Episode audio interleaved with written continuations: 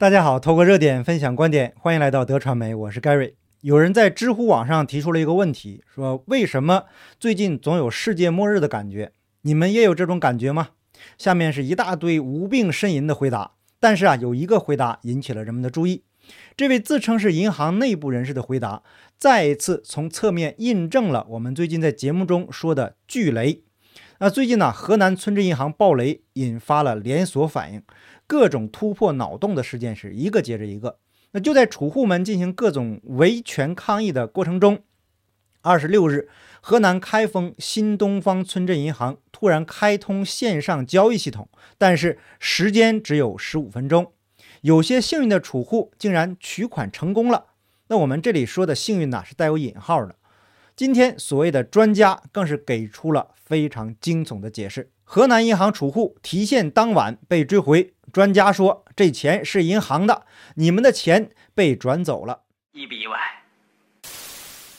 这节目就结合着银行内部员工的爆料，再来聊一聊如同世界末日一般的银行暴雷问题。那先说说专家给出的惊悚的回答，在网易的一篇文章中写道。那著名的经济学家，同时也是知名的财经领域自媒体人的孙宁，在自己的社交平台上讽刺说，他们取的其实是银行的钱，而他们自己的钱还在银行里面。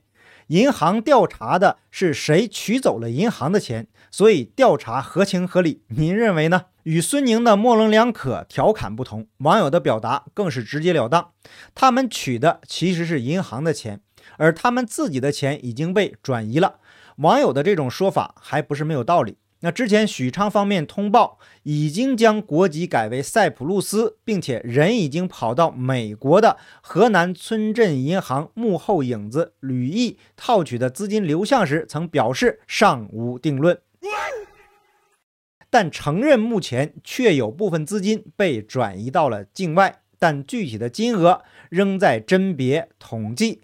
也就是说。储户取的其实是银行的钱，而储户自己的钱已经被转移了。这个还真不一定是句玩笑话。对于河南禹州新民生村镇银行、上蔡惠民村镇银行、浙城黄淮村镇银行、开封新东方村镇银行的四十多万储户而言，存进去的老本能不能顺利拿出来，还真是心里没底儿。在中共国发生的事情，只有人想不到，没有他们做不到。那自己的钱存进银行以后，那就不是自己的钱了。从银行取出自己的钱，还要被审查。那写好的剧本本来应该是偷偷给银行关系户开一个口子，结果呀，竟然有韭菜们趁机而入，意不意外，开不开心？镰刀可能怎么也没想到。竟然有储户每天不停地刷手机。那前几天的节目中呢，我们已经详细的讲述过了，中国村镇银行的资金是如何运作的。如果您还没看，等一下可以回看巨雷被掩盖那期节目。那么问题来了，中国银行暴雷问题会不会成为压死骆驼的最后一根稻草呢？银行内部员工的爆料会让大家更清楚目前中国经济问题的严重程度。有人在知乎上提出了一个问题。为什么最近总有世界末日的感觉？你们也有这种感觉吗？在搜索了一百多页的回答以后，只有一个回答是有价值的。有位自称是银行内部人士的网友回答：有，他是银行的，最近心里慌的一批。他今年被调到某个重要岗位，负责贷款审批。他以为自己的主要任务是把控风险，发挥他履历丰富又懂点法律的个人特长。实现风险控制和发展兼顾的动态平衡。反正领导是这样说的。领导说，在当前这个严峻形势下，全行都对他寄予厚望。年轻人，好好干。实际上啊，只要在中共国有点社会经验的，都清楚这是黄鼠狼给鸡拜年，没安好心。贷款审批如果放在几年以前，那绝对是个肥缺。而现在这么敏感的时间点，把它放在这么重要的位置上，多半是替人顶雷了。那他竟然还相信领导说的这个官话。这就是欠缺职场经验的表现了。也许啊是不欠缺，是故意装傻。他说自己才上任了一个多月，发现根本不是那么一回事儿。他的主要任务是应付各种检查、撰写各种报告、接受各种咨询、解决个人解决各种令人耳目一新的疑难杂症和历史遗留问题。审贷款只是副业，偶尔忙空了或被催急了去审一下，这样。那从笔者留言中啊，我们可以从笔者的留言中，我们可以发现，把他放在这个位置上，就因为他像一张白纸一样，根本不懂这里面水有多深。接下来呀，是重点部分，他在回答中说了为什么会慌，写的是什么报告，以及监管当局的各种问责报告。银团贷款怎么放出去的？异地贷款怎么这么多？关联企业真实情况是什么？普惠指标是真是假？坚守定位为什么完不成？贷款比例为什么一直下降？你们存量贷款到底隐藏着多大风险？新增贷款真的放不出去吗？每个报告都写得他笔头咬破，是冷汗直冒啊！那如果写真实情况，分分钟高管就要被约谈。这里也不敢描述，好难呐！为什么审贷款成了副业？因为真的是放不出去。贷款审批会随时都在解决存量裂变的问题，也就是说，贷出去的钱收不回来，变成坏账。那各种什么挂息转本、以资抵债、利率下调等等等等，以时间换空间的化解方法，无异于引咎止渴。什么用途不实啊，什么空壳公司啊，所有权有争议啊，抵押不足啊，司空见惯了。能收回来的凤毛麟角，绝大多数都是。短贷常用，像一个雪球一样滚下去，未免风险集中暴露。科技手段都用上了，本息都未付的情况下，直接在系统里面把刺激改为正常。作者再一次大开眼界啊！那记得我还在中国的时候呢，经常听到这样一句话：没能力的往银行里面存钱，有能力的从银行里面拿钱。中共国本质上就是个关系社会，有关系，关系过硬啊，就可以顺风顺水，甚至可以无视规则、无视法律，钱能解决的问题都不是问题。那回到银行的这个问题上来，能从银行把钱以贷款的方式给弄出来，这才是所谓的有能力的人。那既然有关系可以把钱贷出来，也就有办法拖延还款，最后把贷款变成一笔糊涂账啊，变成一笔还不起的钱，银行啊。只能收取一些垃圾资产啊，比如什么二手车、烂尾楼等等等等这些东西，银行再把这些垃圾以更低的价格变卖，最后这笔贷款就石沉大海了。那环节中的每个人都是受益者，唯一亏损的就是银行，而银行它又不属于个人资产。那过去经济好的时候，问题啊可以被掩盖，可是经过了包子这几年的穷折腾啊，以及还这个疫情啊、清零这个政策造成的经济停滞。太多人因为失业已经无力还房贷了，现在房地产已经处于这个大崩盘的前夜，没人敢接手，也没有钱敢接手这个法拍房，更不要说因为经济停滞造成的银行储户资金净流出了。那这位银行爆料员工是这样说的：要说罪魁祸首啊，这里唯一能拿出来讲的就是房地产，绝大多数不良与其相关。那他的意思啊，是很多都不能拿出来讲。这就靠大家自行去脑补了。山雨欲来风满楼，难以想象大面积暴雷后银行怎么办，储户怎么办？那最近村镇银行出了事儿，引发业内大排查。还好他们银行没这样搞，但这样搞的可不是少数。住房按揭是真的放不出去，韭菜不肯长，镰刀很慌啊！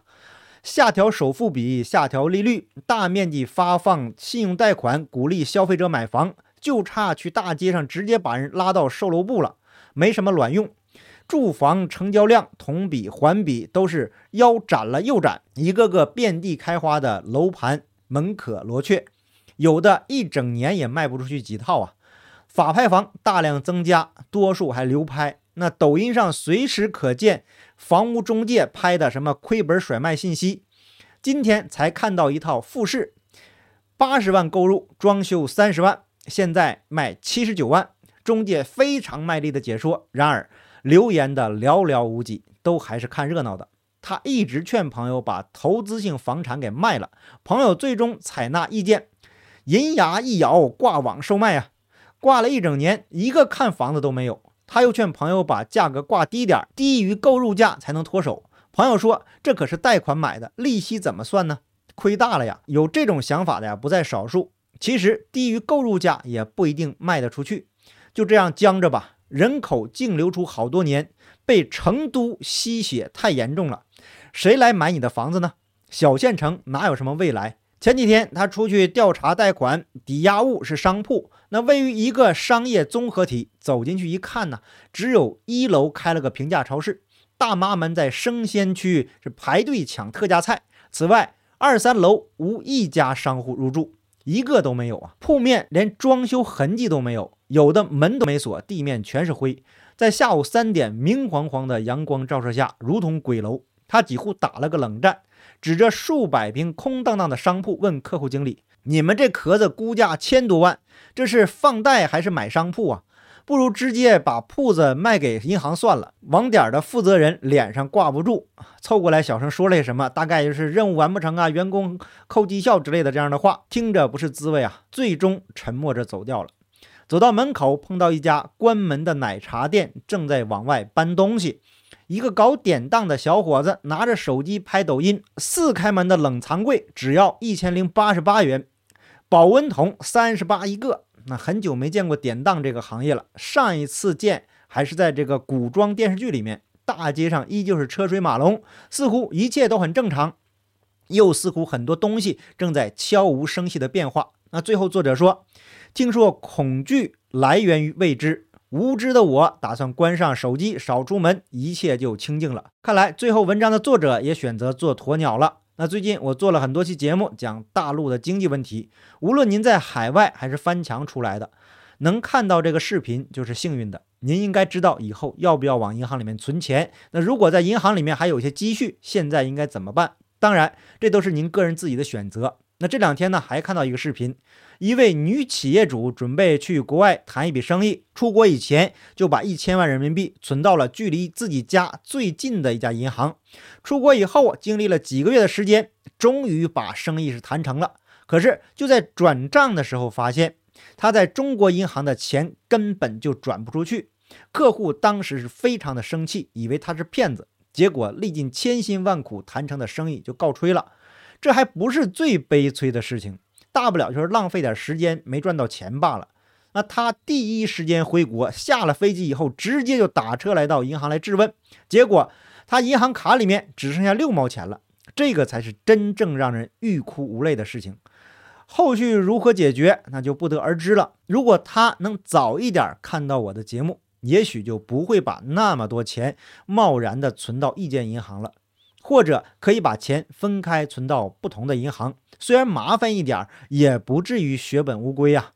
所以，请看到我节目的朋友，记得点赞、订阅、留言、分享，避免更多类似的事情发生在您或者您的亲友身上。好，我们下期节目见，拜拜。